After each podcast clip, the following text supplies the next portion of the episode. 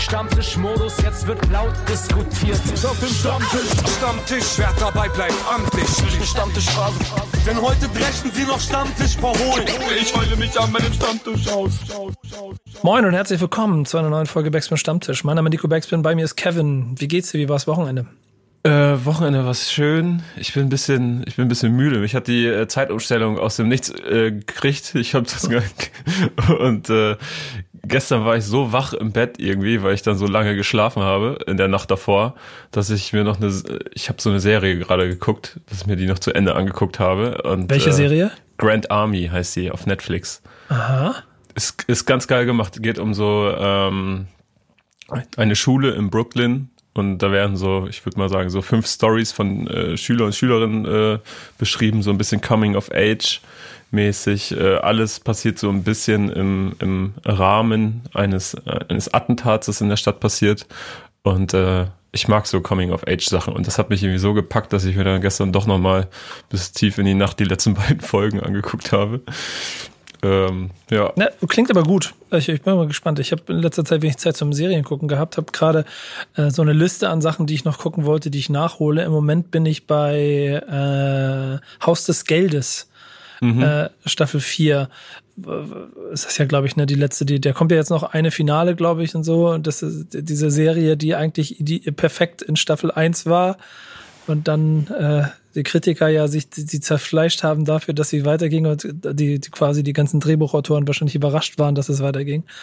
Muss ich aber sagen, dass ich ähm, die vierte gut finde bisher. Es macht, macht Spaß. Es ist ein bisschen, ein bisschen weniger Finesse, aber dafür mehr Wumms, aber es macht irgendwie, es ist gut gemacht. Ja, gut, gutes, ich, ich, weiß, dass das eine sehr beliebte Serie ist, aber irgendwie äh, bin ich da nie mit warm geworden. Ich glaube, ich habe so zwei Anläufe habe ich der mal gegeben und dann ja. aber irgendwie einfach, weiß ich nicht, habe mich nicht gecatcht. Vielleicht war ich auch in der falschen Mut. Vielleicht liegt's an mir.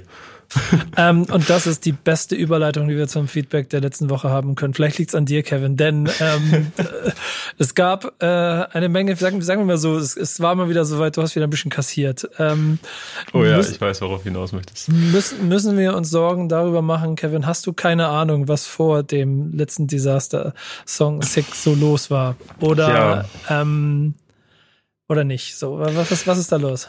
Doch, ich, ich glaube schon, dass ich, dass ich äh, auf dem Schirm habe, was, was der junge Herr so äh, gemacht hat an Musik davor.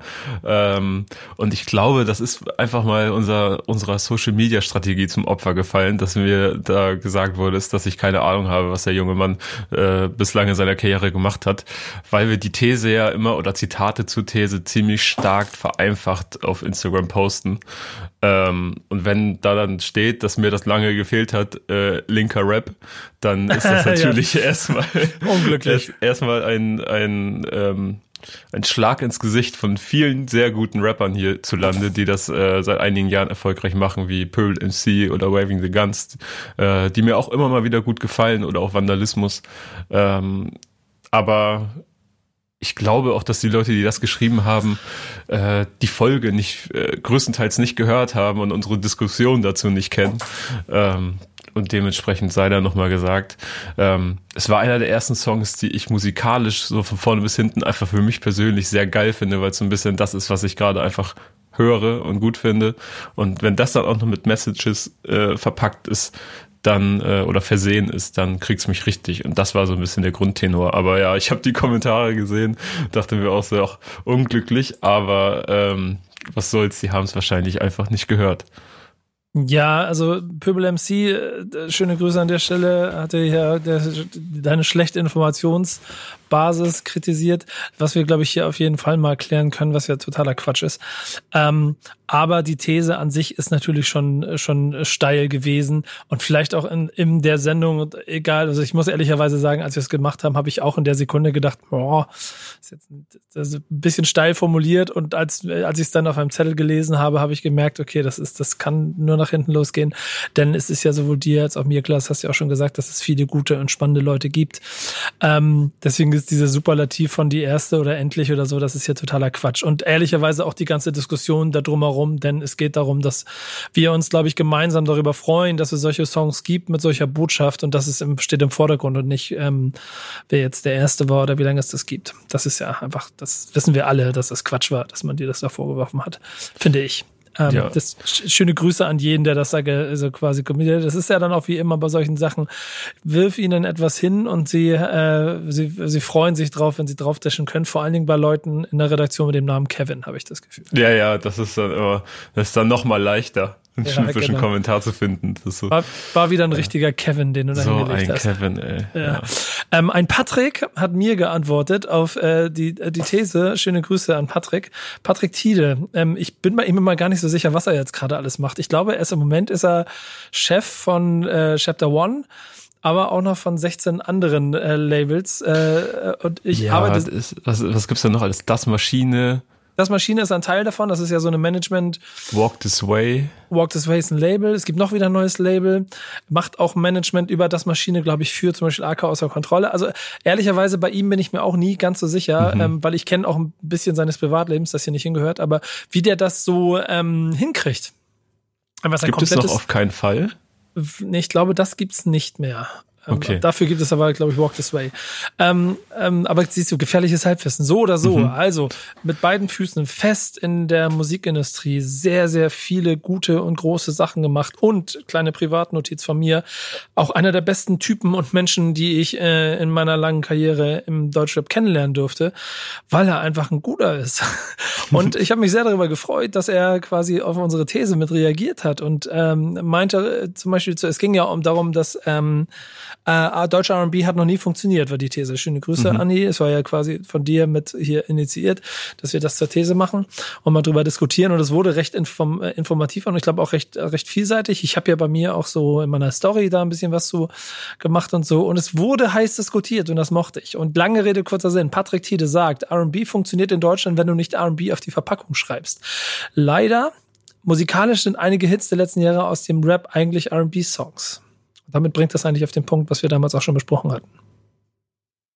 Ja, eigentlich, eigentlich schon so. Ähm, so traurig es ist, ne? Ja, Aber genau. das, das, ähm, das, das überschneidet sich auch, finde ich zumindest, ein bisschen mit dem Feedback, was wir von äh, Matteo von Culture Candela bekommen haben, der ähm, scheinbar anders gemacht hat als als die Leute, die die mir gesagt haben, was für ein Kevin ich doch sei äh, und hat, glaube ich, die Folge wirklich gehört und dann kommentiert.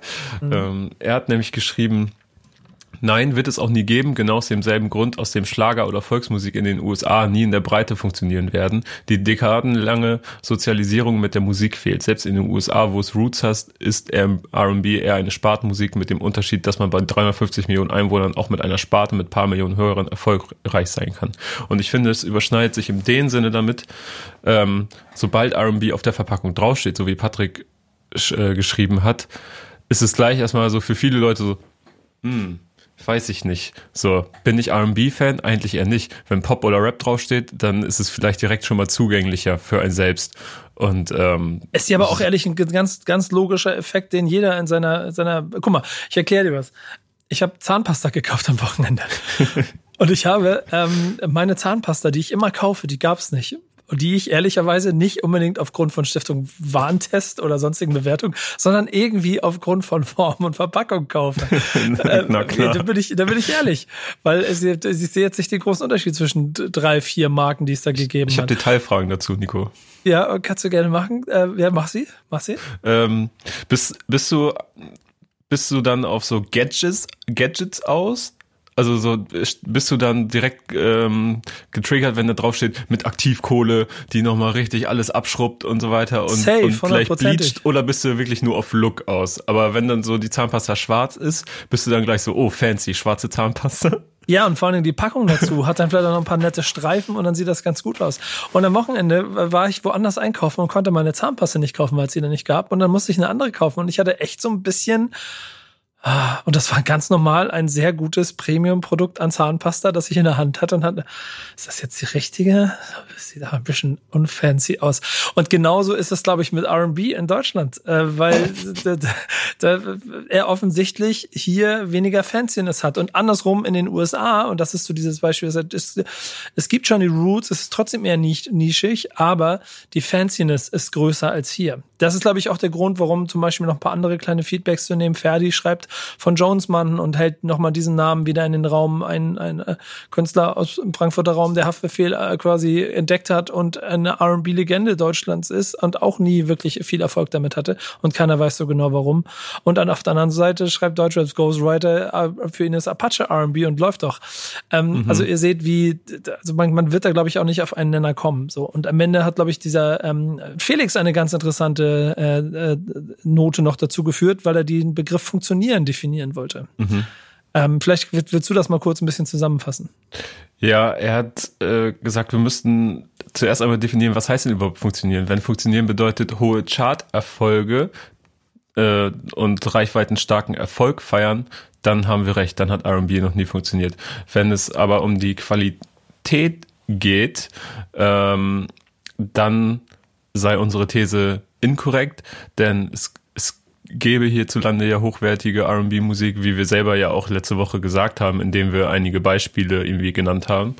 Ähm, dann hat er aber die Frage in den Raum gestellt, ob RB besser werden würde, wenn er in Deutschland im Sinne einer hohen Chartplatzierung oder großen Erfolgen, jetzt mal einfach an Ahnung, Verkäufen gemessen, äh, würde er besser werden. Und er sagt, ich glaube kaum. Ähm, und nimmt den Vergleich zu Afro-Trap, was er hier ähm, vor fünf Jahren, würde ich mal behaupten, sehr, sehr groß wurde plötzlich, vor allem durch Ruff und Bones, würde ich mal sagen, ähm, die sich dann ähm, 2017 ja, war das, ne? Glaube ich, war das nicht 2016? Kann auch 2017 sein, vielleicht sagen wir drei, vier Jahre. Ähm, ja, ich finde find den Fakt total wichtig, weil es sich für mich auch elend lang anfühlt, aber ja. ich glaube, es war noch gar nicht so lange her. ähm, aber ich guck mal nebenbei, mach mal, mach mal. Ja, ne, und äh, er zieht den Vergleich zu Afro-Trap und sagt, Afro-Trap ist eine Stilrichtung, die im großen Stil funktioniert hat, aber mittlerweile gelten Afro-Trap-Beats schon wieder eher als verschrien hier, da man sich an einer einfachen Formel bediene. Ähm, mhm. Und äh, ich fand Jahre das her. ganz interessant, was er da gesagt hat, so, weil, ähm, weil warum soll es keine Nischenmusik bleiben, wenn die Musik gut bleibt? So, warum sollte man äh, das jetzt, ja, ist so ein bisschen, das, wie kann man es Sellout so quasi? Wieso sollte man ähm, das, die, das Ding jetzt ausbringen? Ja, genau, genau. Ich glaube, ich glaube ehrlicherweise ist das auch die, guck mal, das ist, das ist etwas, was im, im großen Rap immer schon mit sich rumträgt, die, die, die, die Frage der Kommerzialisierung und die Verlierung, die, die Verlierung, das Verlieren des eigenen Kerns.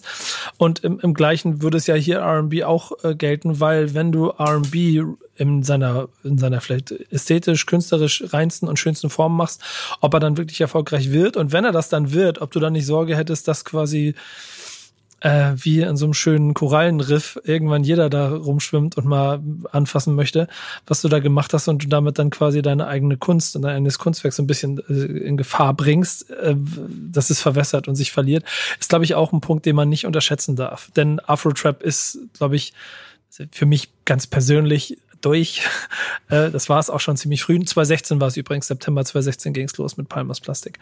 Ähm, und ähm, ich glaube, wie, wie heißt nochmal das Orgi, wie heißt nochmal der, der Junge, der Junge aus, aus, aus, aus Paris ist das, glaube ich, der das damals. Emma Steh? Ja, genau, Emma Steh, der das alles ähm, in, in, in, in, in, quasi angetreten hat. Ihn höre ich immer noch mal ganz gerne. Ich finde die Songs immer ganz gut. Alles weitere und bis in die weitesten Spitzen hinaus wird dann schon immer schwieriger für mich. Und ich glaube, das wäre für RB genauso gefährlich. Ja, also ich finde, äh, ich kann jetzt pauschal nicht sagen, dass ich äh, das zu viel habe oder zu viel gehört habe. Aber was ich glaube ich pauschal so sagen kann, dass es für mich auf Deutsch auf jeden Fall ziemlich durch ist. Hm, ja. Das, ähm, das kann ich glaube ich so unterschreiben. Der Grund dafür kann unter anderem auch sein, dass irgendwann ähm, Wirtschaftlichkeit vor Kunst geht und damit so ein bisschen die Liebe für das Ganze verloren geht. Und ich würde sagen, damit kommen wir zur These der Woche. Ich stell mal eine These auf. Meine These jeder Verse eine These, als wäre ich Martin Luther. These, Rap ist gut für Seele und Körper. Und das kannst du vielleicht mal kurz ein bisschen antriggern, Kevin, ähm, weil ich habe das gar nicht so viel mitgekriegt. Ich, ich, ich war diese Woche ein bisschen, letzte Woche ein bisschen raus und auf einmal gab es quasi ein, ein Tweet und ich habe nur impulshaft für mich gesagt, das ist doch eine These und auf einmal habt ihr eine sechs Minuten Sprachnachricht irgendwie in, mit in der, in der Redaktion. Ja, die wir uns gleich auch nochmal gemeinsam anhören werden. Ähm, dieses, dieser Tweet, den du angesprochen hast, stammt nämlich von Sarah Kidd und der hat getweetet, keine Liebe mehr in Musik. Erst einmal ein relativ kurzer und simpler Satz. Ähm, wir könnten jetzt natürlich direkt mal eins und eins zusammenzählen und sagen, ähm, ja, es geht bestimmt nur noch um Geld, und ähm, man macht Fließbandarbeit, weil es ist ein Job geworden und es ist wie montags zur Arbeit gehen, so ab ins Studio, Song fertig machen, abliefern an die Plattenfirma, dann geht's auf Spotify und am Ende des Monats hat man dann Geld auf dem Konto, im besten Fall, mit dem man die Miete bezahlen kann und sich vielleicht noch ein schönes, schönes Öhrchen, ein schönes Häuschen und im Idealfall. Ähm, ganz so simpel war es dann doch nicht, denn wir haben bei Sierra Kid nachgefragt, äh, wie er das denn eigentlich meinte. Und er sagte, okay, Jungs, dann schnallt euch aber mal ein bisschen an, denn da muss ich ein bisschen ausholen. Und dann haben wir eine recht lange Sprachnachricht bekommen. Ja, ich würde sagen, dann äh, spiel sie doch einfach mal ab. Und wir lehnen uns jetzt mal zurück. Ihr müsst euch das so vorstellen. In der Produktion läuft es ja so, wir sitzen ja jetzt so mit, mit einem Mikrofon gegenüber und damit ähm, wir das Ganze jetzt auch quasi für uns live mit drin haben, muss jetzt einer von uns mein Handy in die Hand nehmen und das sechs Minuten ans Mikrofon halten. Ähm, und ich bin's nicht. Ähm, ihr selber hört aber dann in der geschnittenen Version natürlich, dass wir die, die vernünftige äh, Spur noch drüber gelegt haben. Aber jetzt muss Kevin sechs Minuten den Arm hochhalten. Kennst du das aus dem Fitnessstudio, wenn man dann so, so, so so eine 1 Kilo Hantel oder sowas in der Hand hat und sagt so, ach, das ist ja ganz leicht. Aber wenn man dann so zum 20. Mal den Arm in 90 Grad Winkel hebt mit dieser Kilo Dings, dann denkt man auch so, oh, reicht leg dir so vier, fünf Bücher darunter, äh, mach die Sprachnachricht auf und dann hören wir jetzt zu, was Sierra Kid zur These der Woche sagt. Äh, keine Liebe mehr in Musik. Die wir übrigens genauso lassen, weil es sein Tweet war. Und zwar habe ich getwittert, keine Liebe mehr in Musik. Und ähm, damit meine ich, dass als ich ein kleines Kind war, ich muss ein bisschen ausholen, es tut mir leid, damals, als ich ein kleines Kind war, habe ich MTV geschaut und Viva und diese ganzen Sachen. Und habe gedacht, oh mein Gott, da will ich hin. Da will ich hin, ich will eigentlich spitze, ich will genauso sein wie diese Menschen. Und ähm, ich habe vor allem habe ich Artists gefunden in meinem Leben, mit denen ich mich sehr krass identifizieren konnte. Und ich habe immer gedacht, boah, wenn ich irgendwann mal da oben bin, dann werden der und ich Freunde sein, weil wir ganz genau gleich denken. Und das war so ein bisschen für mich die Liebe hinter der Musik, ja. Diese Artists zu sehen, die genauso sind wie ich. Und ähm, zu sehen, dass ich, dass ich mich voll gut mit denen verstehen würde, wenn ich auch da oben wäre und so weiter und so fort.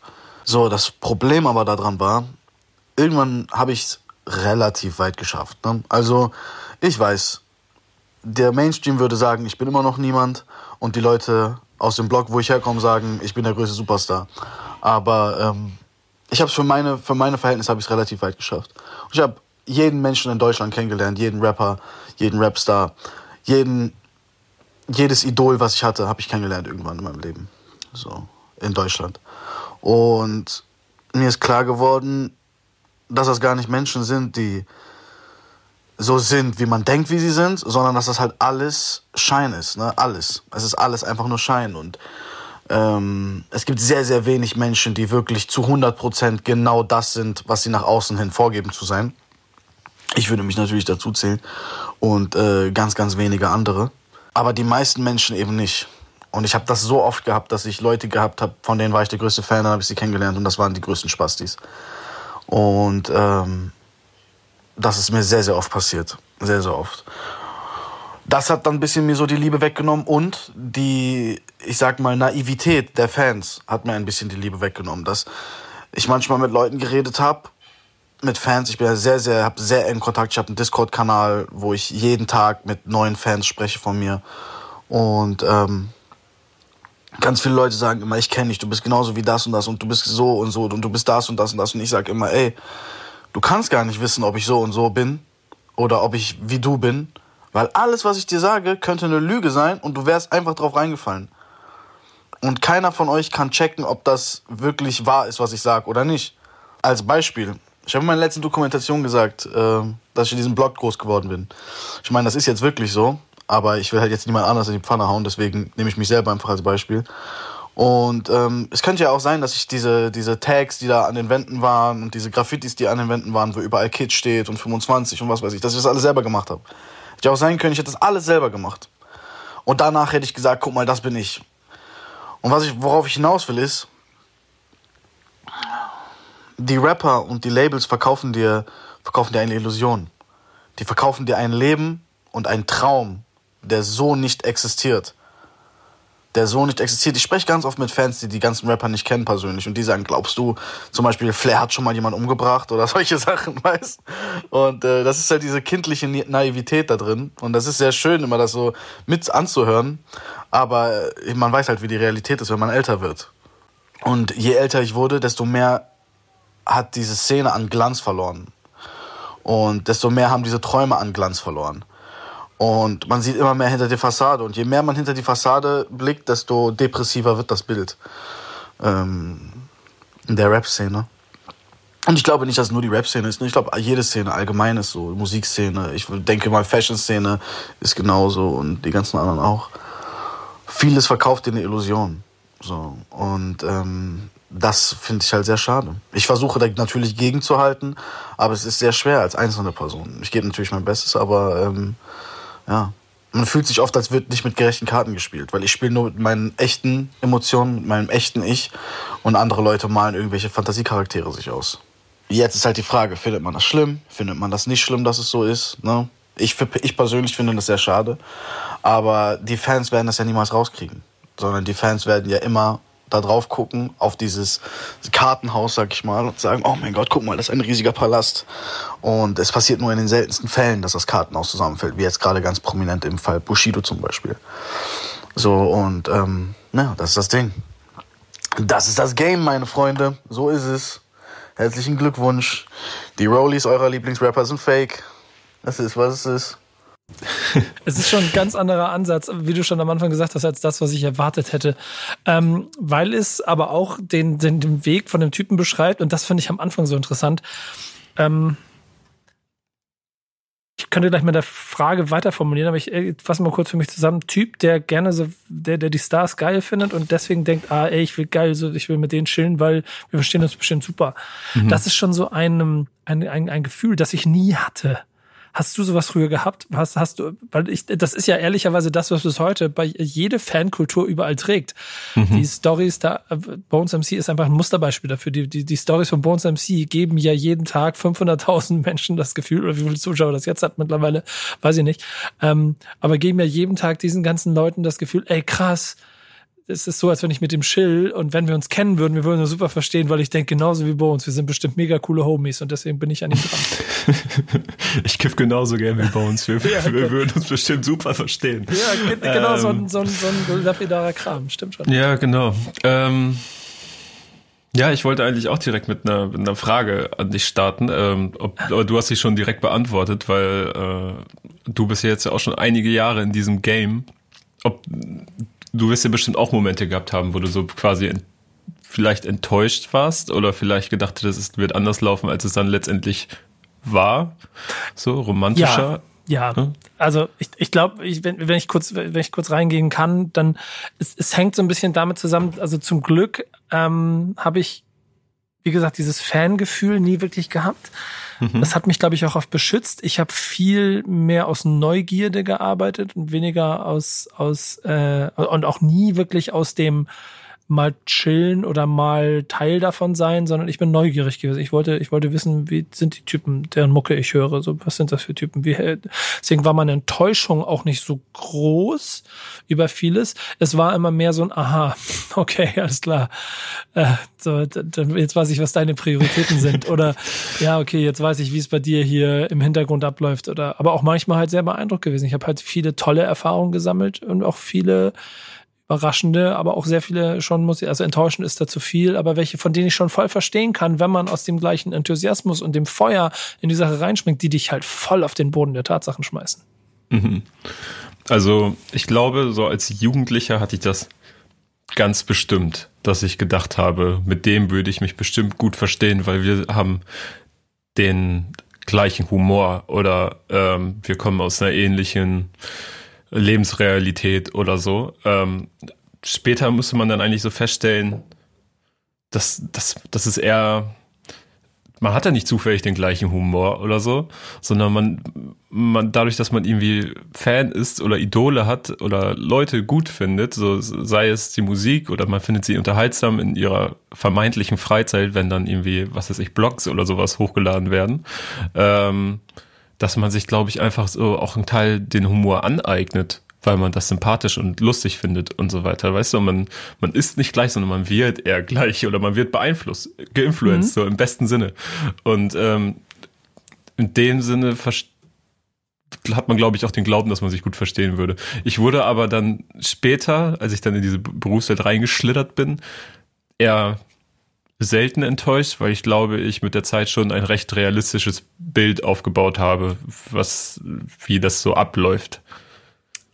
Guck mal, ähm, darf, ich, darf ich kurz mal ausholen, weil ich habe gerade einen sehr interessanten Gedanken dazu, der, der fast schon wieder zu einer Glaubensfrage der Generation wird. Wenn du dir überlegst, du bist in den 90ern Hip-Hop-Fan, dann ist die Hip-Hop-Welt, die Rap-Welt eine andere.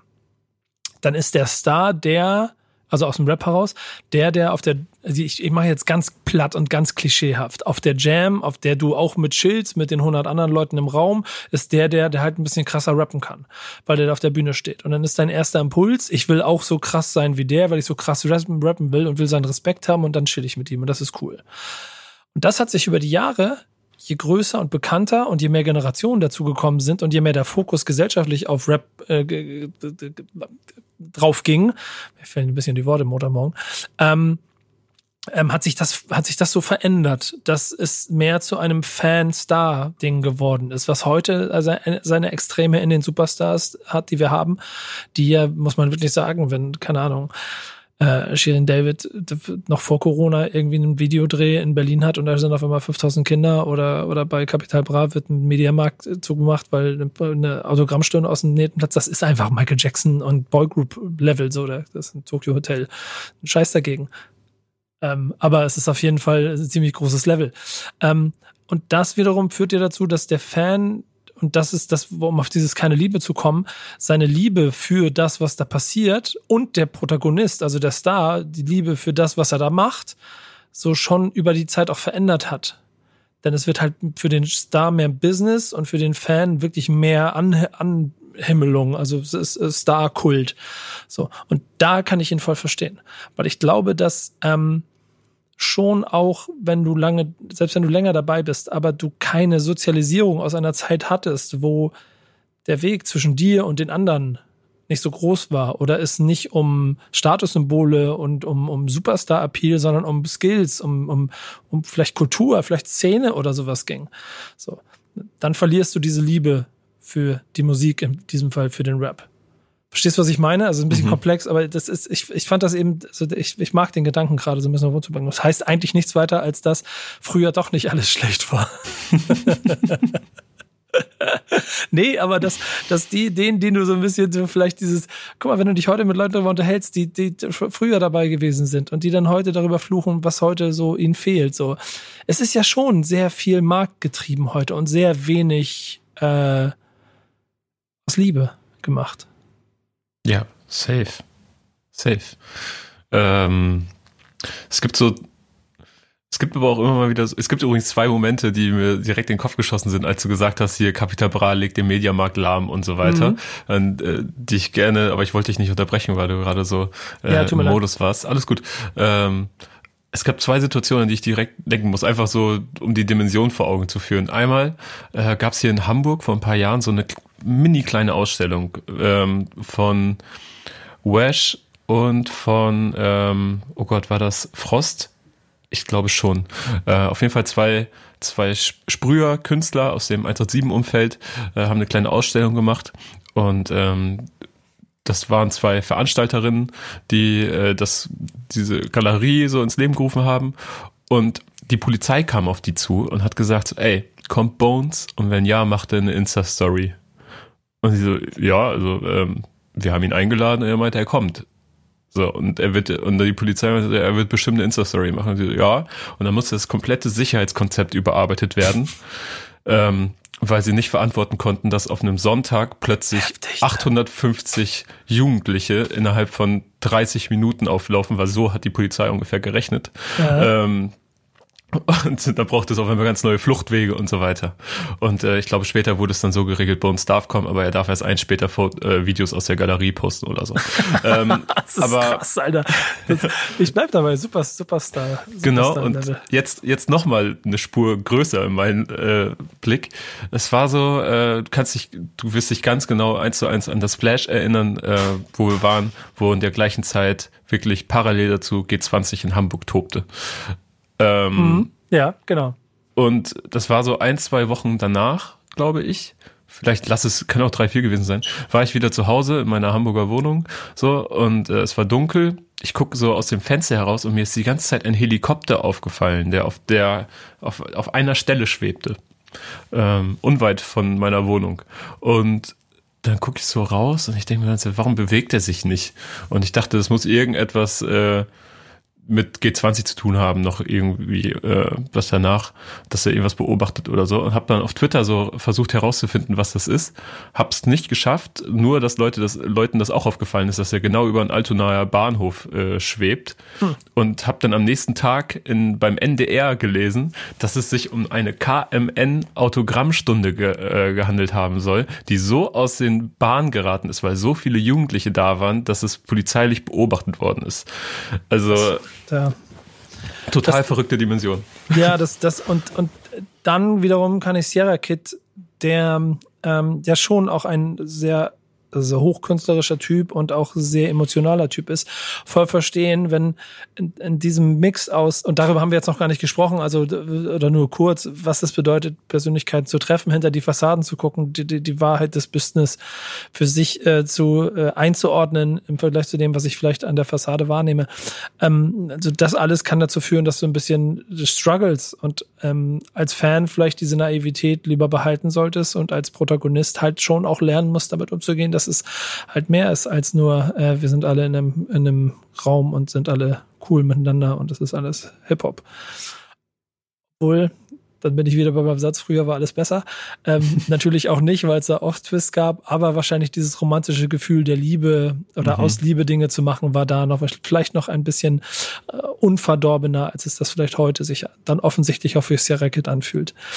Ähm, ich schließe das Ganze, würde ich sagen, ne? oder? Hast du noch einen Zusatz? Ey, sehr, äh, eigentlich nur, dass, dass ich mir wünschen würde, dass ihr, ihr, beide euch da vielleicht mal länger drüber unterhaltet, weil ich mir das äh, sehr interessant vorstellen könnte. Ja, das machen. Sag Bescheid. Sierra Kid. Kriegen wir hin. Ich hab Bock. Das ist eine sehr, sehr schöne, sehr schöne These auch. Ich glaube, da könnte man sehr viel zu machen. Ähm, Kevin, du kannst das ja mal regeln. Du, du managst das. Und ihr da draußen, äh, jetzt bitte ähm, gebt uns euer Feedback. Das würde mich wirklich mal interessieren, was ihr zu der These sagt, ob heute ihr auch das Gefühl habt, dass keine Liebe mehr in der Musik ist. Äh, Tweet von Sierra Kid, den wir zur These der Woche gemacht haben. Ähm, und jetzt kommen wir zu den News der Woche. Du, du liest die News, du willst mehr von mir wissen. Meine Fresse in die News. Ich will nicht in die News, in die Presse. Wo sind die Newspapers? Und ich würde sagen, Kevin, ich rede hier schon, also Wortanteil, so wenn wir bei einer, also stell dir mal vor, wir beide würden uns für die US-Wahl zum Präsidenten äh, stellen. Und dann hätten mhm. wir eine, hätten wir so, so, eine Diskussionsrunde, dann wäre mein Redeanteil jetzt auf jeden Fall zu hoch, sodass ich von den Minuten ein bisschen runterkommen müsste. Also hast du glaubst, jetzt. Glaubst du, dass dein Mikrofon gemutet werden würde? Ja, ich, ich hatte auf jeden Fall, bei mir wäre der Counter, würden halt mehr Minuten stehen im Moment als bei dir. Deswegen musst du jetzt mal loslegen. Du fängst mit deiner News an. Was hast du zu erzählen?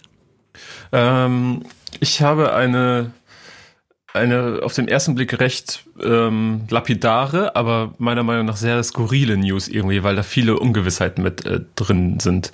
Ähm, es ist fast ein, fast, nee, fast zwei Jahre her. Ähm, Im Februar 2019 hat nämlich DJ Tomic angekündigt, dass er ein, ein Track in der Hinterhand habe, auf dem Drake und Tiger gefeatured sein. Was dann direkt schon mal für ein bisschen so für, für so Erstaunen gesorgt hat und so, oh krass, Tomic wieder zurück mit den krassen äh, Kombos sozusagen. Er war ja sehr bekannt Anfang der 2000er dafür, deutsche Rapper und äh, Urgesteine der US-Rap-Szene miteinander zu vereinen und äh, irgendwie ikonische Hits zu schaffen. So, ich weiß noch, als ich war auf jeden Fall auch, ich habe einige, einige Maxi-CDs von ihm äh, Nummer eins. in meinem Kinderzimmer stehen. Nummer eins, ja genau. Ähm, Gangster Will, äh, Gangster Will, Jump Jump, ähm, wie heißt der eine? One, Two, Three heißt ja auch so. Ähm, Rhymes Galore. Also, also ich habe da, das, das war schon krass. Der hat schon äh, für mich sehr viele Jahre meiner Kindheit und Jugend geprägt, so im Musikfernsehen, als ich nichts anderes gemacht habe, als auf Get the Clip darauf hinzufiebern, dass der nächste Song äh, hoffentlich ein Deutschrap-Song ist. Und äh, hat das jetzt quasi wieder gemacht, nachdem er irgendwie jahrelang nicht so wirklich musikalisch in Erscheinung getreten ist, war mal im Dschungelcamp und so, aber ansonsten hat man da nicht so viel von ihm mitbekommen tatsächlich.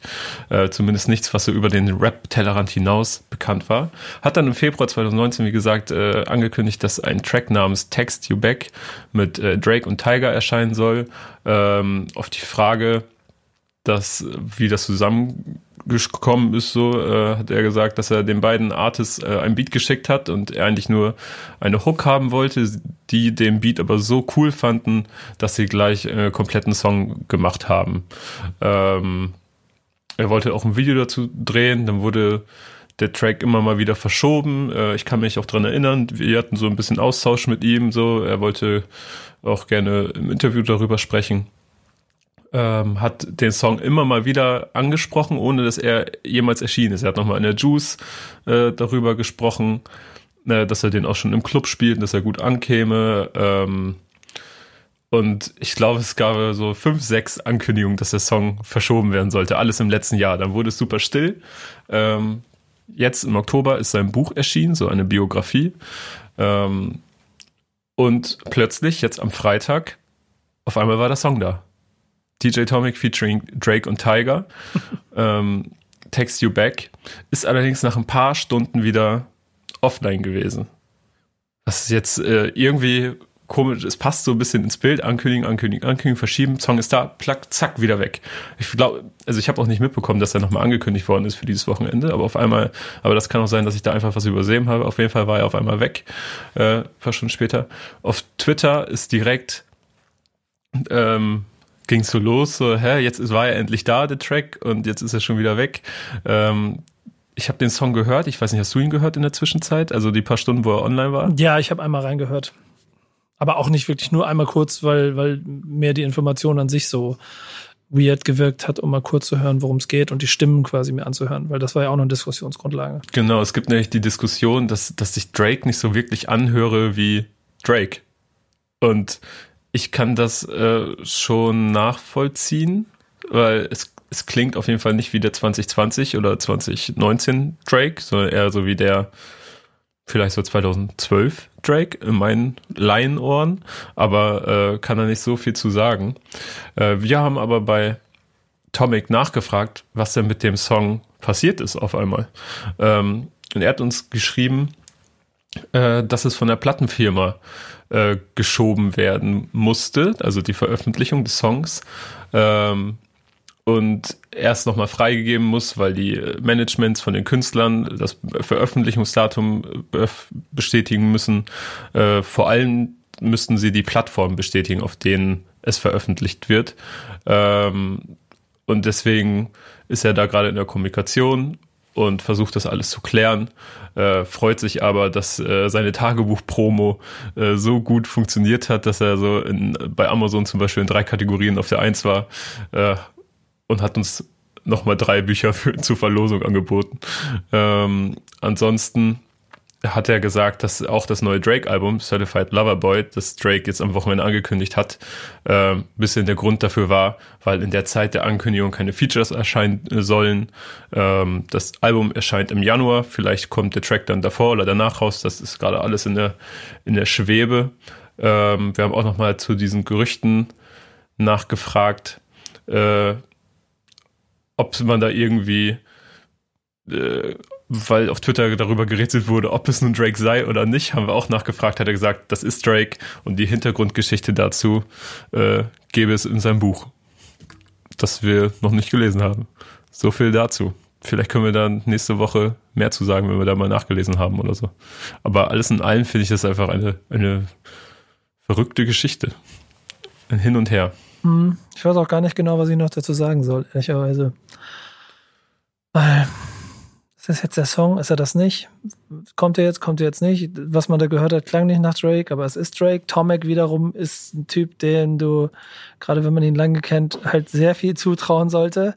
Ähm, auch was die Connections angeht, äh, egal wie lange er vielleicht jetzt schon draußen ist oder, oder nicht mehr in vorderster Front gerade Hits produziert hat. Ähm, deswegen ist, ist alles noch so ein bisschen mit Vorsicht zu genießen. So. Und es, trotzdem bleibt die Vorstellung, dass es absurd wäre, wenn man sich vorstellt, es gibt einen DJ Tomic Song featuring Drake, ähm, der dann ja nicht nur in Deutschland, sondern vielleicht auch weltweit funktionieren sollte. Und dann im Rahmen einer Promo zu einem Buch von DJ Tomic über die ganze Wahrheit seines Lebens.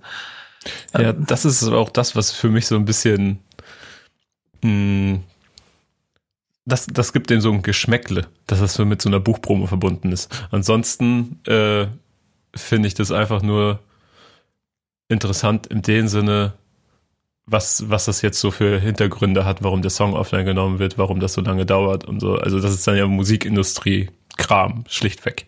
Ähm, aber das Einzige, was es für mich so ein Geschmäckle gibt, ist so, ist da, verschwindet wieder ähm, und dieses Buch wird aber im Rahmen dessen beworben. Aber ansonsten äh, kann ich da nicht so viel zu sagen. Lassen wir uns mal überraschen. Also, ja. also vielen Dank auch nochmal an Tomek, äh, wenn du das hier auch hörst, dafür, dass du so kurzfristig nochmal äh, uns Statements gegeben hast, auch wenn ähm, es trotzdem alles immer noch recht ähm, unübersichtlich wirkt und auch noch sehr viel Chaos ist auch immer wieder so dahin, darauf hingewiesen, dass es sehr viele Positionen in der Kommunikation gibt, die so ein bisschen Einfluss darauf, darauf haben, was wie wo kommuniziert wird, was wo, wo veröffentlicht wird, was auch logisch ist, wenn so ein Name wie Drake in dem Zusammenhang ist. Ähm, aber wenn du die, die Twitter-Kommentare liest, klingt es so, dass keiner ihm äh, ernsthaft glaubt, dass DJ Atomic und Drake zusammen auf einem Song sind. Deswegen wird es spannend zu sehen, ob es dann doch irgendwann eine Veröffentlichung gibt, eventuell sogar mit Drake im Video. Stell dir das mal vor. Das wäre krass. Ähm, sind Dinge, die man sich schwer vorstellen kann, auf jeden Fall, muss ich ehrlich gestehen. Aber äh, ich lasse mich überraschen und bin da sehr offen. Ähm, ebenso schwer vorstellen konnte ich mir äh, die Dinge, die in den USA rund um die Wahl jetzt quasi nochmal aufgeschlagen sind. Und das ist so ein bisschen meine News der Woche. Aber im Prinzip, Kevin, ist es eine offene Diskussionsrunde. Ich fasse mal ganz kurz zusammen, was passiert ist. Also de facto ist nächste Woche Wahl.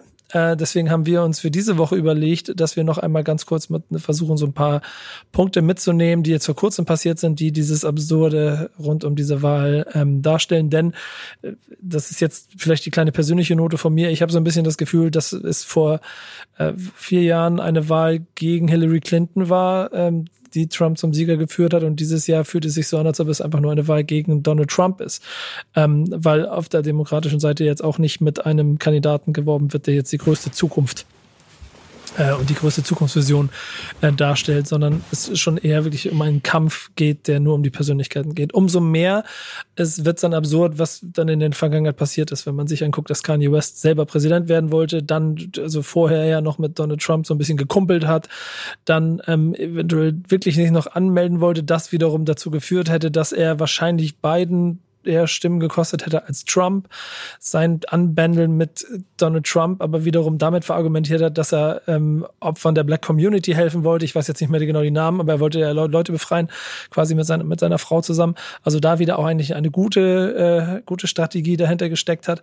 Und drumherum ähm, ist in Amerika äh, nicht zuletzt durch Corona und äh, Arbeitslosenzahlen im, im hohen zweistelligen Bereich und äh, immer weiter und immer heftiger aufkommenden Protesten ähm, gegen Rassendiskriminierung inklusive der Black Lives Matter ähm, Bewegung und der den Polizeiübergrifflichkeiten, die in diesem Jahr ja nochmal stärker in den Fokus gerückt sind, äh, ist da so ein großer Cocktail entstanden, dass es eigentlich größere Gräben und größeres Ja, Nein, Schwarz-Weiß gibt es eigentlich nicht als Moment, finde ich, habe ich das Gefühl. Das mal ganz kurz als Zusammenfassung. Und dann kommt das, was jetzt passiert ist. Ähm, die erste News ist ähm, Ice Cube der, und so habe ich ihn wahrgenommen, in der Black Lives Matter ähm, Zeit, was der lauteste war, der geschrien mhm. hat und der ähm, so sehr für die äh, Rechte der, der Schwarzen gekämpft hat und damit natürlich auch, ich glaube, es hat, hat sogar ganz am Anfang auch mal, das war 18 irgendwann auch quasi laut getwittert, dass man äh, Donald Trump äh, verhaften müsste für das, was er macht, hat offensichtlich ähm, mit der äh, mit dem mit dem mit dem mit der Wahlkampfmanagerin von Donald Trump äh, kommuniziert die sich per Twitter öffentlich dafür bedankt hat, dass er jetzt der Administration ähm, von Donald Trump ähm, helfen möchte, das, den Platinum Plan äh, äh, voranzutreiben, der nichts anderes als die quasi ich, ich na ich darf ich darf muss jetzt ein bisschen aufhören, dass ich ein bisschen sachlich bleibe an der ganzen Sache, aber ähm, offensichtlich die die die die die die Rolle von Donald Trump in seinem Handeln für afroamerikanische Amerikaner äh, äh, in den Vordergrund stellen soll. Ähm, was insgesamt ja ein sehr schwieriges Thema ist, weil man da, da streiten sich ja die die ähm, die Geister, ob es jetzt wirklich ein, ob er jetzt wirklich etwas für die schwarze Community getan hat oder wie er sagt, mehr als alle anderen Präsidenten zuvor oder auch nicht. Hm. Ähm, diese Strategie Papier soll auf der anderen Seite die Verfolgung des Ku Klux Klan ähm, äh, wahrnehmen. Sie soll den 19. Juni zum ähm, bundesweiten Feiertag machen. Das ist der Tag der Befreiung der Afrika afroamerikanischen Bevölkerung aus der Sklaverei. Ähm, ähm, soll ja aber auch sich die Antifa, äh, was der größte Hohn überhaupt ist, äh, die terroristische Vereinigung Antifa ähm, ähm, bekämpfen. Und offensichtlich hat Ice Cube wirklich mit der ähm, ich muss kurz ihren Namen raussuchen, Katrina Pearson gesprochen, der ähm, republikanischen Wahlkampfmanagerin von Donald Trump hat dies dann aber auch wieder äh, revidiert oder quasi das Gefühl, das dabei entstanden ist, dass er quasi jetzt Republikaner ist und Fan von Donald Trump. Er hat zwar schon offensichtlich die, die, die Arbeit gelobt, hat dann aber äh, verkündet, ähm, dass er sowohl mit den Republikanern als auch mit den Demokraten den Dialog gesucht habe und es ihm vorrangig darum ging, den Contract with Black äh, America den er vor wenigen Monaten veröffentlicht hat, ähm, äh, quasi zu unterstützen. Ähm, der Vertrag dient der, dazu, die gesellschaftliche Ungleichheit in liglicher Form zu überwinden, heißt es, und ist damit ja auch ein guter, wichtiger Punkt. Ähm, und ich glaube, das ist auch bei ihm so ein bisschen das Problem. Denn ähm, also A war er ziemlich laut und hat ziemlich viel ge gepoltert. Und dann aber auf der anderen Seite mit Donald Trump zu reden, passt halt nicht in dieses Grabenbild, was ich vorhin beschrieben habe. Du stehst entweder auf der einen oder auf der anderen Seite. Ähm, und er selber hat halt äh, in vielen Punkten auch da so zu Bezug genommen, dass halt er einen Shitstorm seines Gleichens äh, bekommen hat aufgrund des paradoxen Verhaltens, ähm, hat sich dann aber klar davon distanziert, dass er Donald Trump unterstützt. Er äh, hat das gesamte politische System als Problem angesehen. Ähm, das würde lügen und betrügen und es ging ihm im Prinzip schlichtweg um die schwarze Community. Und äh, die könnte sich nicht leisten, in keine Verhandlungen mit jemandem zu führen, die an der Macht sind. Was man nachvollziehen kann, was trotzdem das Ganze, also die, die, die Diskussion und die Kritik darüber kann man verstehen. Ich glaube, die Intention ist aber eine in die richtige Richtung. Was würdest du sagen, Kevin, bevor ich noch in die zweite News kurz gehe? Es war recht ja. lange. Das, ja, ähm, da du alles Sachliches perfekt, oder was heißt perfekt, aber das müssen andere beurteilen, ja. aber auf jeden Fall sehr gut äh, in meinen Augen zusammengefasst hast, ähm, gehe ich jetzt einfach mal auf den Schluss ein und sage, die Intention ist selbstverständlich gut, ähm, zu sagen, egal wer an der Macht ist, ich möchte mit ihm darüber sprechen, unsere Situation zu verbessern. Ähm, ich weiß nicht, ob damit aber irgendwie Naivität einhergeht, ähm, so Blauäugigkeit oder, oder ob man sich dessen komplett bewusst ist, denn wenn man sich Donald Trump anguckt, seine Historie anguckt und ähm, ansieht, wie er zu äh, Gruppen wie äh, White, White Supremacist oder äh, dem Kuckucksklan auch, auch, auch steht. Es gibt zum Beispiel das Zitat, there are fine people on both sides. Äh, mhm. Very fine people on both sides. Ähm, dann, dann muss man sich die Frage stellen, ist das alles nur ein, eine Hülle, ein Gewand, dieser Plan? Ähm, ist es dafür da, um mehr Wählerstimmen zu erzeugen, weil man sich dessen komplett bewusst ist, dass man absolut nicht für schwarze Menschen oder für POCs in den USA einsteht und dementsprechend auch keine Wählerstimmen von diesen Leuten bekommt. Jetzt ist nochmal eine wichtige Wahl, wie du schon gesagt hast, es ist eine Wahl gegen Donald Trump. Also muss er irgendwie dafür sorgen, dass von diesen Leuten, die per se gegen Donald Trump und gar nicht mal so sehr für Biden, sondern einfach nur gegen Donald Trump sind, muss er versuchen, irgendwie da nochmal Leute von abzuschöpfen. So, und äh, das jetzt so konkret und aggressiv zu machen, eben auch mit großen Identifikationsfiguren wie eben Ice Cube, ist natürlich auch ein möglicher Schlüssel zum Erfolg, um sowas hinzubekommen. Das ist nämlich das Problem. Und ich glaube, das ist auch wieder etwas, wo sich gerade auch, also in, in jeder, in, je, in jedem Land, aber vor allen Dingen auch ähm, Kultur, Kulturpersönlichkeiten des öffentlichen Lebens immer darüber bewusst sein müssen, welchen Impact sie haben. Und in den USA haben wir zum Beispiel was Rap angeht, mit Jay-Z jemanden, der es in meinen Augen auf eine sehr, sehr gute, sehr, sehr richtige Art und Weise macht, voll die Black Community in den Vordergrund stellt und damit auch dort überall versucht, den Finger in die Wunde zu legen bei den Themen, die er sieht, ohne sich quasi in, ins, ins Oval Office zu setzen und ähm, eine, eine Kappe zu tragen, was dann wiederum jemand anders gemacht hat, der offensichtlich aber aufgrund seiner eigenen Profilneurose ja selber ein größeres Problem mit sich hat, als mit der Gesellschaft, in der er lebt, für die er kämpfen sollte. Wir dann auf der dritten Seite jemanden haben, der offensichtlich sehr laut ist, ähm, und das auch schon sein ganzes Leben gewesen ist und damit, glaube ich, auch die, die, die, die, die, die, also die, die, Grundhaltung eines Ice Cubes eigentlich nicht zur Diskussion stehen sollte, sondern hier in diesem Fall vielleicht äh, dann nur der Weg, den er gegangen ist, kritisiert werden darf und selbst der ist noch wieder gesellschaftlich eigentlich nachvollziehbar, weil ich auch noch mit dem naiven Gefühl durch die Gegend laufe, dass man einfach miteinander reden sollte, auch wenn ich selber schon am eigenen Leib gespürt habe, dass es Quatsch ist, in bestimmten Punkten auf politischer Ebene mit Leuten reden zu wollen, mit denen man nicht reden muss. Ähm, und das würde ich hier eher auch sagen. Trotzdem verstehe ich seine Intention. Und aber er sieht das große Ganze. Auch ihm geht es um etwas Großes und das macht den anderen Kollegen, um denen es hier geht, äh, zu einem, und vielleicht willst du das kurz zusammenfassen, damit es nicht ein Monolog wird, zu einem ziemlich bescheuerten Vollidioten in meinen Augen. So, 50 äh, Cent. Ja, das, das kann man nämlich wirklich, ähm, glaube ich, sehr kurz herunterbrechen, ja. was, was, was den jungen Mann äh, an Joe Biden stört. Ähm, denn es, Biden hat eine mögliche Steuererhöhung angekündigt, ähm, die für AmerikanerInnen vorgesehen ist, die ein Jahreseinkommen von mehr als 400.000 Dollar in Kalifornien und New York haben. Ähm, die sollen nämlich bis zu 62 Prozent davon abgeben. Da sagt 50 Cent, hä? Nein, auf gar keinen Fall. Ich und hat direkt auf Twitter dazu aufgerufen, ähm, für für Trump zu stimmen, weil er hat keinen Bock, 20 äh, Cent zu sein und ähm, möchte einfach nichts abgeben. So und ähm, ich, ich weiß ehrlich gesagt nicht, wie viel 50 Cent verdient momentan.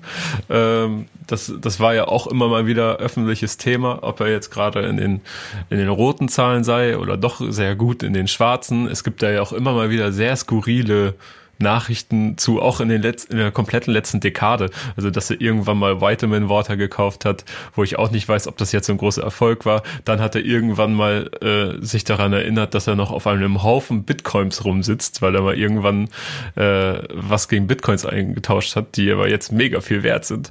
Ähm, und auf einmal war er doch nicht mehr pleite und keine Ahnung. Es ist sehr wirr und 50 Cent ist ja auch einer der größten Trolle, die es im Internet so gibt diese Trump-Werbeshow momentan wirkt aber sehr ehrlich. Ehrlich im Sinne von, es ist so stumpf, was er da so rausposaunt. Ich möchte kein Geld abgeben, ich wähle Trump. Ähm, mir egal, was ihr alle dazu sagt. Ähm, da hat sich dann sogar noch seine Ex-Freundin eingeschaltet und hat auf Twitter kommentiert, äh, die selbst in der Öffentlichkeit steht als Comedian und TV-Moderatorin, äh, sagt, dass sie sehr enttäuscht von ihm sei und ähm, hat ihm sogar angeboten, die Steuern zu zahlen, die er sparen möchte, damit, äh, damit er zur Vernunft kommt. Und ähm, ja, und seine Fans haben jetzt auch nicht gerade äh, erfreulich darüber, darauf reagiert, dass er jetzt öffentlich äh, Trump supportet, aber aus pur, purem Egoismus. Es gibt einen ähm, Tweet, den ich ganz interessant fand von, ähm, ich glaube, es war ein Journalist, den kannte ich vorher nicht. Äh, David Lewitt heißt der. Ähm, der hat getwittert, äh, 50 Cent can go fuck himself for choosing his personal wealth over the wealth of um, the nation. What a selfish piece of shit. Und ich würde sagen, ähm, das bringt es so ein kleines bisschen auf den Punkt, gerade wenn ich vorhin von der Verantwortung der Persönlichkeiten gesprochen habe. Und bei einer Wahl, die im Moment größere Gräben macht als irgendetwas anderes, geht es in meinen Augen nicht darum, das persönliche Wohl in den Vordergrund zu stellen, sondern das gemeinschaftliche.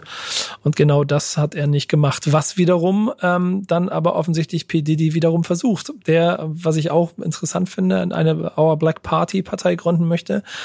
Ähm, oberste Priorität sei es, Trump muss weg, schrieb Diddy auf Twitter. Man dürfte in diesem langen Alarm zu versuchen, uns zu entzweien. Und dann will er diese Party gründen, die schon ähm, äh, Herausforderer Joe Biden unterstützen will, aber dann eindeutig äh, mahnende Worte auch ähm, äh, geäußert hat. Wir müssen ihn dazu bringen, zur Rechenschaft zu sehen. Aus Schwarze sind wir nicht einmal Thema über in dieser Debatte gewesen. Ähm, was auch ein sehr, sehr wichtiger Punkt ist. Ich habe jetzt nicht alle Debatten gesehen, aber ich kann mir schon vorstellen, dass da wieder ähm, zu wenig Fokus auf etwas ist, was ein gesellschaftliches Gesamtproblem in den USA ist und dass deshalb umso wichtiger ist, dass sich Persönlichkeiten dazu äußern. Und die gibt es im, in, in der Politik, die gibt es in der, in, der, in, der, in der Filmindustrie, die gibt es aber auch im Rap. Und da ist dann wiederum der Punkt, den Diddy hier anbringt, sicherlich besser, der offensichtlich kein Problem damit hat, 62 Prozent Steuern zu zahlen. Was bei ihm vielleicht auch, also ich meine, der, der einfachste Weg für jemanden wie 50 Cent wäre ja auch sein Hauptwohnsitz nach Florida zu verlegen, wie es eh die meisten machen. Dann wäre das Steuerproblem mhm. schon erledigt und dann müsste man nicht seinen äh, halbe Million Followern erzählen, dass sie Donald Trump wählen sollen. Ja, ich bin mir auch sicher, dass 50 äh, Cent nicht nur eine Residenz hat, äh, ja. in der er es sich gemütlich machen kann, vielleicht einfach mal zum Bezirksamt gehen und sagen, äh, wir gerne Erst- und Zweitwohnsitz tauschen. Ja, genau. Alles ziemlich dämlich. Aber so oder so, Leute, wenn ihr im Besitz der amerikanischen Staatsbürgerschaft seid und es noch nicht gemacht habt, geht wählen. Das ist die, und das, das ist, glaube ich, das, wofür sich auf eine, vieles einig sind. Wahrscheinlich die wichtigste Wahl ähm, schon der, also wahrscheinlich der, der Nachkriegszeit, weil das ein, ein, so einen Einfluss auf nicht nur dieses Land, sondern damit auf die gesamte Welt haben kann. Ähm, ich bin gespannt, wie es passiert, wenn wir nächste Woche die Folge ausstrahlen, ist die Wahl schon durch. Produzieren tun wir vor der Wahl. Deswegen werden wir wahrscheinlich erst in zwei Wochen wissen, was los ist. Wir lassen uns überraschen, was noch drumherum im Rap passiert. Wer auf der Wahlparty auftritt, auf, ob, ob, ob 50 Cent die Nationalhymne singt. Wir werden das alles erfahren. ähm, äh, ich würde sagen, wir gehen aber, da wir auch schon gut in der Zeit sind heute, gehen wir jetzt äh, zu den Hausaufgaben oder den Songs Releases. der Woche? Releases. Oh, habe ich ganz vergessen. Dann gehen wir jetzt zu den Releases. Voller Tatendrang und plane das Release. Ich warte das Release ab. Bro, ich hab kurz das Release geplant. Bei mir läuft so sehr, das nächste Release wird R&B. Kann aber eine schnelle Nummer werden. Ne? Ich kann dir von meiner Seite eigentlich nur ganz kurz erzählen. Ich habe ähm, diesmal war es zum Beispiel, es, es, es war auch die Thank Backspin Friday Playlist, aber es war von mir auch eine E-Mail, die ich gekriegt habe, weil das Album äh, von Nas ähm, ist schon ein bisschen länger draußen. Und trotzdem, ähm, und die Nummer kannte ich, trotzdem ist dieses, dieses, ähm, also King's Disease, das ist das Album ist im August gekommen, trotzdem ist diese Nummer jetzt mit Video gekommen. Sie heißt Replace Me und ist Nas featuring Big Sean und Don Tolliver. Und äh, das war schon, also ich muss sagen, das Nas-Album da spreche ich, ja, ne, als, als Ü30 und, und mit NAS groß geworden und schon 150 NAS-Alben hinter mich gebracht. Ähm, aus Erfahrung ist ein richtig gutes Album. Es macht richtig Spaß, dem, dem gealterten NAS dabei zuzugucken, wie er seinen Scheiß macht und wie er den vor allen Dingen auch zeitgemäß macht, inklusive der Feature-Gäste, die er mit reingeholt hat. Das ist alles sehr, sehr smart, sehr, sehr gut und es bringt Nas in eine sehr gute Position. Und dieser Song ist einfach, jetzt Anni ist in der Redaktion ja noch im Hintergrund mit dabei. Ich würde sagen, sehr guter R&B-Einfluss in diesem Song. Ähm, hab unheimlich viel Freude an dieser Nummer. Deswegen war Replace Me vom Nas-Album mein äh, Song der Woche. Produziert übrigens von Hayes Banaga, ähm, jetzt muss ich kurz, Eric Choice und Hitboy. Nur, nur das als Info. Ja, ohne Flachs, ich habe diese E-Mail äh, auch bekommen und äh, wollte schon in unsere Gruppe reinschreiben, dass das doch bestimmt dein Song der Woche wird. Und dann war die Nachricht schon da. Ja, ähm, ja genau. aber das, ich, ich fühle es einfach. Ist das, äh, da komme ich auch nicht aus meiner Haut raus. Das ich habe so ein bisschen das Gefühl, dass das das Album ist, das Nas statt äh, Nasir hätte machen sollen. Ah, Nasir war auch schon nicht schlecht. Davor hat er viele Jahre verkackt. Ähm, aber, aber das ist jetzt, also das ist wie guter Wein. Der hat sich besonnen und der macht jetzt einfach richtig gute Sachen. Ich habe auch das Gefühl, weil da so ein bisschen abgeschüttelt wird, dem Druck eines, du bist jetzt alle gucken drauf und du musst delivern, sondern du bist jetzt halt einfach Nas. Mhm. Du bist einfach Legend, aber du bist auch alt genug. Du weißt jetzt, dass du nicht mehr, dass du nicht mehr, ne, mach mal, mach mal deinen Scheiß gut. Und so fühlt sich das an, was er dann Mucke macht. So ein bisschen vom Druck abschütteln und einfach Ja. mal die Mucke machen. Ja, ja, weil er muss es ja wirklich niemandem mehr beweisen, so, ne? Nee. Und das so ist ja was, was Try hard, das ist halt Ja, nicht genau. so geil.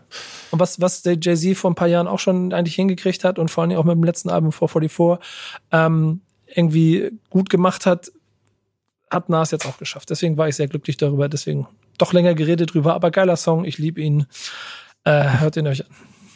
Ich habe passenderweise äh, vor ein paar Tagen eine Nachricht bekommen auf Insta, äh, dass wir mal wieder längere Folgen machen sollen. Er, er habe sonst nichts zu tun in seinem Leben. Deswegen, hier bitteschön, das ist für Grüße. dich. Ähm, mein Song der Woche kommt von Tua. Ähm, hört auf den Namen Sayonara.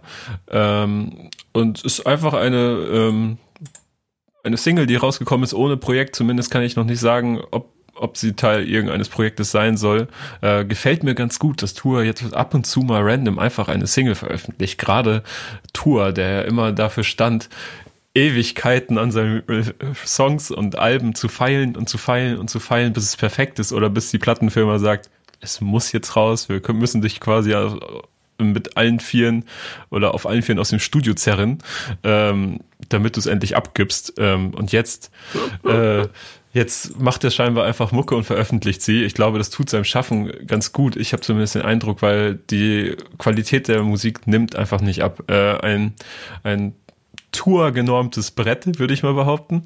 Äh, so wie man ihn kennt und liebt, ich zumindest. Und äh, er selbst schreibt dazu, ich freue mich, euch ein neues Liedlein spenden zu können. Es heißt Sayonara. Ich war verabredet mit ihr in dieser Bar in Japantown.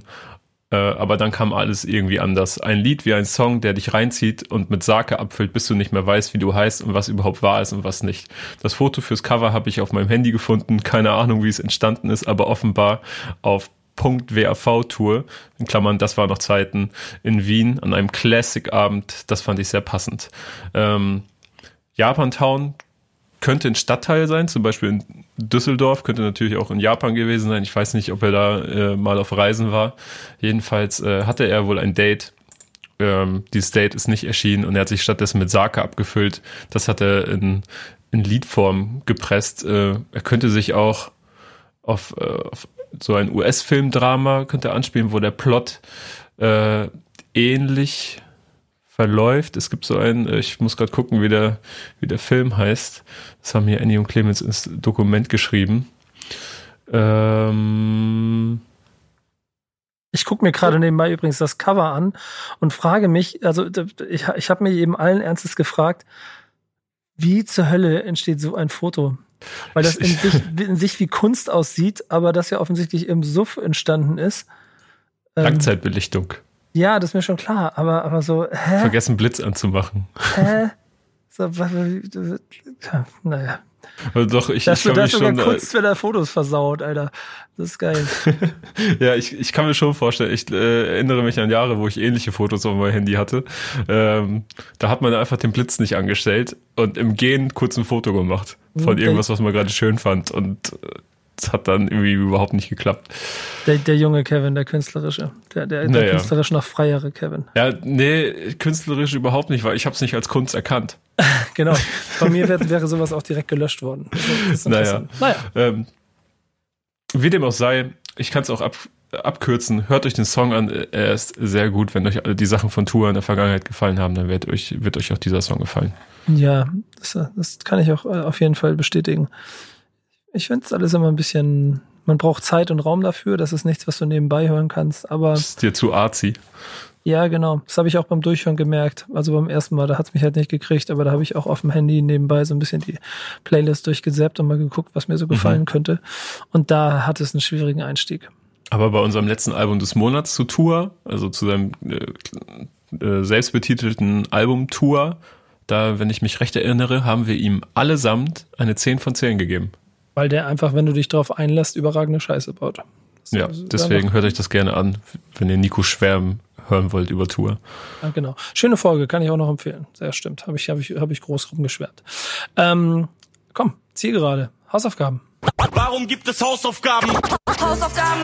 Wenn du Hausaufgaben machst, kriegst du die Boxen laut. Hausaufgaben, Meine Hausaufgabe muss dann irgendwelche deutschen Spasten machen.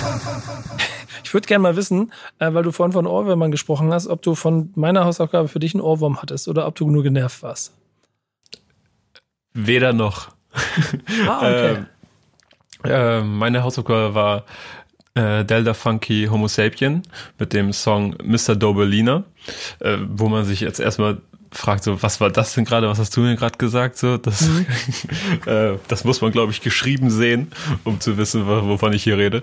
Aber ähm, ja, große Ice Cube heute. Also der Song ist mit von ihm unter anderem produziert. Ähm, neben ihm von Boogeyman und Delta Funke Homo Sapien selbst. Ähm, ist ein Song, der am 22. Oktober 1991 herausgekommen ist. Da war ich zarte drei Wochen alt. Und Yeah. ja, ähm, hat Platz 48 der Billboard Charts erreicht, der Billboard Hip Hop Charts, wichtiger Unterschied, und war die erfolgreichste Single auf äh, seinem ersten Album I Wish My Brother George Was Here. Ähm, und ist schon recht funky im besten Hip Hop Sinne, würde ich behaupten, ne, weil ähm, weil es ist sehr sehr treibend auf jeden Fall. Ähm, vielleicht auch hat so ein paar Elemente, die man später vielleicht sogar ein bisschen als, als Trip-Hop bezeichnen würde. Ähm, mir hat das vorhin beim Aufstehen ganz gut geholfen, äh, weil es eben so treibend ist. Ähm, wer genau Mr. Dobelina, beziehungsweise genauer gesagt Mr. Bob Dobelina ist, wird man wahrscheinlich nie erfahren.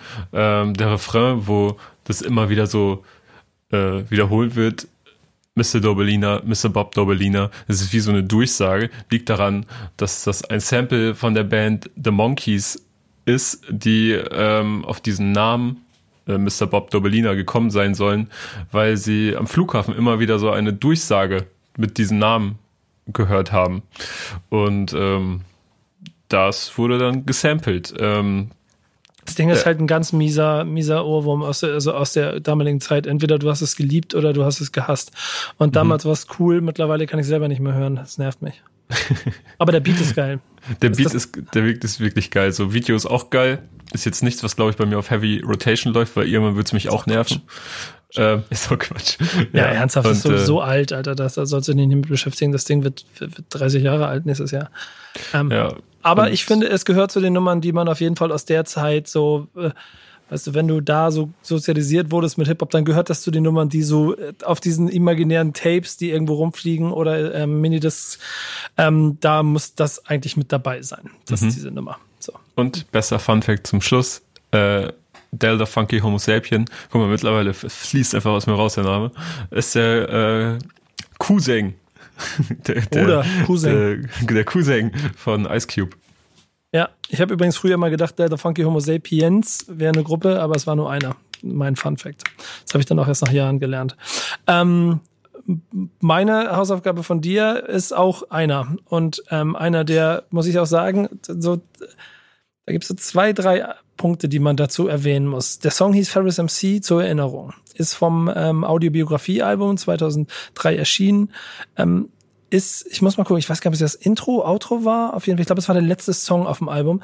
Ähm, auf jeden Fall hat das Ganze für mich eine sehr hohe Bedeutung. Denn ich finde, und deswegen ist es eine interessante Hausaufgabe. Ähm, passt übrigens nicht ins 2005er Modell, nur das am Rande, aber ähm, Hatte ich falsch in Erinnerung.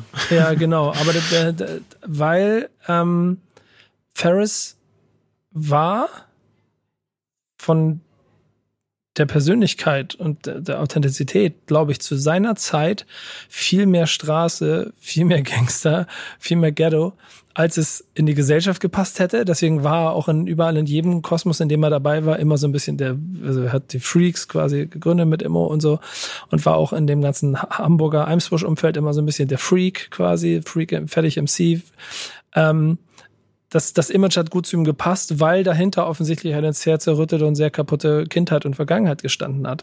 Und ich glaube, das ist auch bis heute etwas, was ähm, so ein bisschen, jetzt ist er ja sehr aktiv wieder, zusammen mit Swiss und die anderen, hat, hat sich ein bisschen mehr dem Punk verschrieben, ähm, was finde ich auch persönlich sehr gut passt zur Persönlichkeit und zum Typen, so wie ich ihn auch über die Jahre mal kennengelernt habe, weil es auch eine gewisse Edginess hat. Und dieser Song damals, den du ausgesucht hast, zur Erinnerung, da musst du gleich mal erzählen, warum du ihn genommen hast. Ähm, ich glaube, ist für mich ehrlicherweise fast, also auf jeden Fall Top drei beste Songs und dann nehme ich dann die Hits mit rein von ihm. Weil ähm, beschreibt die Geschichte von zwei Freunden, ähm, von der, um die Long Story Short zu machen, Entschuldigung, dass ich spoiler, der, der eine dann mit 19 Jahren am Ende stirbt und ähm, beide offensichtlich ein sehr intensives Leben im sozialen Brennpunkt am Rande der Gesellschaft ohne Perspektive und, und viel äh, Freude hatten, außer sich selber. Und äh, wenn man das Lied hört, und man da nur ein, das Ding heißt Audiobiografie, das Album, dann wird hier auch was Audiobiografisches drin sein. Erklärt das noch ein kleines bisschen mehr von der Person Fabrice MC, die man danach gesehen und gehört hat, die vielleicht auch deshalb an sich und an, an der Industrie ab und zu gescheitert ist, aber ein unheimlich authentischer Dude ist. Und deswegen mochte ich den Song damals sehr gerne und ich, ich finde es lustig, dass du den gewählt hast, weil eigentlich von meinem Gefühl würde das jetzt nicht so zu dem jungen Kevin passen, der deswegen durch die Gegend läuft, weil er gerne Theresa Orlowski mit seinem Kuppel gucken wollte. ja, ähm, ich glaube, das ist so eins der besten Beispiele aus, aus meiner persönlichen Erfahrung äh, heraus dafür, dass Rap einem andere Lebensrealitäten aufzeigen kann, wie es äh, kein anderes Genre oder auch zu der damaligen Zeit irgendwie eine TV-Serie oder sonstiges Medium konnte, das ich in irgendeiner Form konsumiert habe oder konsumieren hätte können. Ähm, weil, keine Ahnung, ich war zwölf, der Song lief auf und ab, weil es war einer der Hits von ihm auf MTV und Viva. Und ähm, ich kann mich auch noch an das Video erinnern, das war auch sehr einprägsam und äh, hat diesen Text äh, des Tracks auch sehr gut so verbildlicht. Und ich meine, ich bin so mit 2000 Einwöhnerchen oder so auf einem äh, Dörfchen in Niedersachsen groß geworden. Ähm, was total schön und behutsam so war, bestimmt auch immer noch ist, aber eben mit sowas, was da geschildert wird, rein gar nichts zu tun hat. Mhm. Und ähm, das aber trotzdem aufzusaugen und ähm, sich vorzustellen, dass das möglich ist und dass, dass äh, andere Kinder anders aufwachsen und auch so aufwachsen können, wenn, wenn gewisse Dinge nicht, nicht so die, der Idealvorstellung entspringen. Ähm, das war, glaube ich, sehr prägend und äh, das hat man natürlich aufgesogen, einfach weil es auch spannend ist. Es ist ja wie ein guter Film, der erzählt wird, nur halt in drei Minuten irgendwas.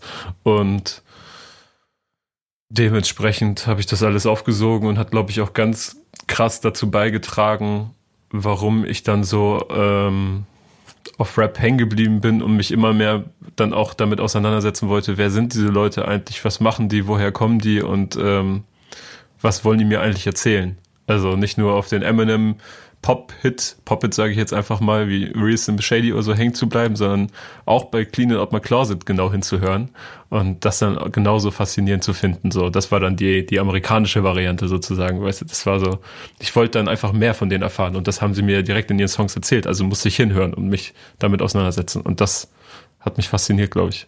Ja, und ich finde ehrlicherweise, dass dieser Song, habe ich ja schon eingangs gesagt, wahrscheinlich dahingehend einer der besten und stärksten von Travis MC jemals war. Insofern eine schöne Wahl. Äh, ich mag den. Also da hast du mir was mit auf den Weg gegeben, was ich äh, auch damals sehr, sehr gut fand, zu der Zeit, wo es rausgekommen ist schon. Und mich war schön, sich mal wieder daran zu erinnern. Ähm, Zielgerade, Final, yes. Hausaufgabe links, Hausaufgabe rechts. Wir haben nämlich schon eine Viertelstunde überzogen. Äh, eigentlich wollen wir immer nur 60 Minuten machen, für die, die das ähm, wissen, damit es konsumierbarer mhm. ist. Wenn ihr Bock habt auf ein bisschen länger, schreibt es uns gerne. Ähm, aber so oder so sind es heute noch 15 Minuten extra. Und jetzt gibt's noch die Hausaufgabe. Was habe ich krieg? Du kriegst äh, einen Song von, jetzt muss ich kurz das Jahr nachgucken, aus dem Jahr 2007. Äh, ist auf ein Album am 2. November 2007 erschienen. Und zwar hört das Album auf den Namen Tod oder Lebendig von Cool Savage äh, und ich möchte den Track Mona Lisa mit auf den Weg geben. Oh, das finde ich gut. So langsam, so langsam kommen wir in Modus. so langsam kriege ich mal Songs, mit denen wir arbeiten können. So. Ich lasse den nebenbei schon mal auf den Ohren laufen hier. Ah, ja. Ja, das. Die Drums. Das, Dicker. Ist, glaube ich, alles von Melbeats äh, produziert. Kann auch sein, dass ich gerade richtig Müll rede, aber das wirst du mir dann nächste Woche sagen. Ich glaube auch. Ich kann mich noch daran erinnern. Pass mal auf, ich will mal das Tod oder lebendig Intro kurz nochmal hören, weil ich, ich habe dir doch mal erzählt von einem Moment, ähm, da. Nee, warte mal. Tod, Tod, da, Tod oder lebendig Intro. Ich muss noch mal ganz kurz reinhören. Mhm. Ja, ja, ja. wenn ihr das, wenn ihr sehen könntet, was ich hier gerade sehe. Du hättest Oh das Gott. Intro nehmen sollen, Alter, dann wäre ich durchgedreht. Das Tod oder lebendig Intro. Ich kann mich noch voll Der ist auch erinnern. iconic, auf jeden Fall. Wir saßen, wir saßen, ähm, ach, erzähl ich, erzähl ich nächste Woche alles.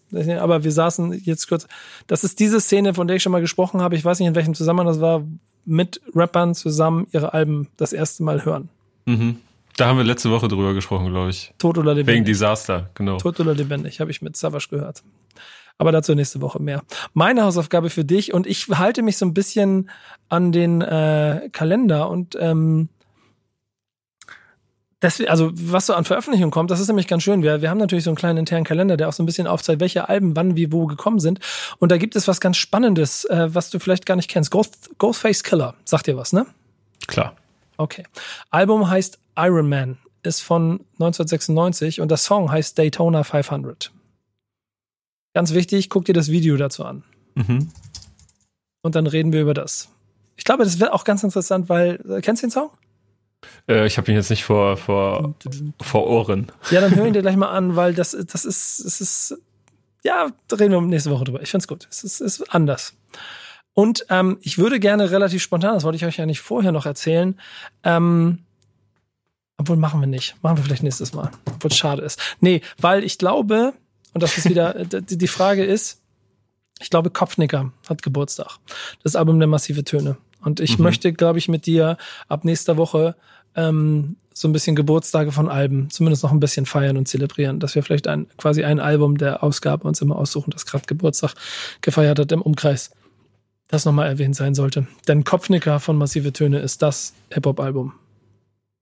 Ja, Period. da hatten wir auch mal eine Hausaufgabe. Ich hatte da eine Hausaufgabe aus diesem Album vor gar nicht allzu langer Zeit. Das hat mir richtig, also weiß ich noch, dass ich das sehr, sehr gut fand. Vielleicht müssen wir das nicht jede Woche machen, sondern immer mal wieder, weil sonst müssen wir irgendwann zwischendurch so, so, so Alben Geburtstag feiern, die wir gar nicht so geil finden. Ja, das Aber, kann auch ähm, passieren. Aber äh, Savage, äh, hier, Tod oder Lebendig hat auch nächste Woche Jubiläum. Das hat guck nächste mal. Woche Jubiläum. Da, ja, frisch zur Aufnahme quasi. Ah, stark, da Tatsache. Ja, ist schön. Für Didi hat auch bald Geburtstag übrigens. Äh, der beste, oh, Oh, der, müssen wir, best- müssen wir oh, noch der zusammenschmeißen. Ne? Tag Müssen wir uns meines noch was Le- überlegen, was wir dem Jungen schenken. Schimmel hat auch Geburtstag. Martin Stieber hat auch bald Geburtstag. Der, der beste Tag meines Lebens hat auch Geburtstag, Junge. Da hättest du was nehmen können. Dann müssen wir. Ach, das ist meine wir, Seite, oder? Nee, warte mal, alt? Alt, geil, du kannst jetzt schon, du kriegst nächste Woche cool Savage, bester Tag meines Lebens, kriegst du Hausaufgabe. Oh, Äh, habe ich richtig viel gehört. Ja, sehr gut. Ähm, sehr schön. Ich finde das ja, Big Pun hat auch Geburtstag. Ey, wir müssen mehr damit mal, machen. Ich freue mich wer drauf. alles Geburtstag hat. Wir müssen hier in der Backspin-Redaktion, ihr hört es schon, wir müssen jetzt richtig viele Axe, Axe 2 in 1 Duschgels kaufen und dann machen wir so einen kleinen Fünfer, falten wir niedlich, machen wir so einen kleinen Tesafilm, machen wir das so drauf und dann verschicken wir das alles raus. Da freuen sich die Jungs alle. Ja, genau. Äh, so, so. Oh Gott, oh Gott, oh Gott, oh Gott. Für jeden Heiermann. Ja, ja, genau. Sehr, sehr gute Idee.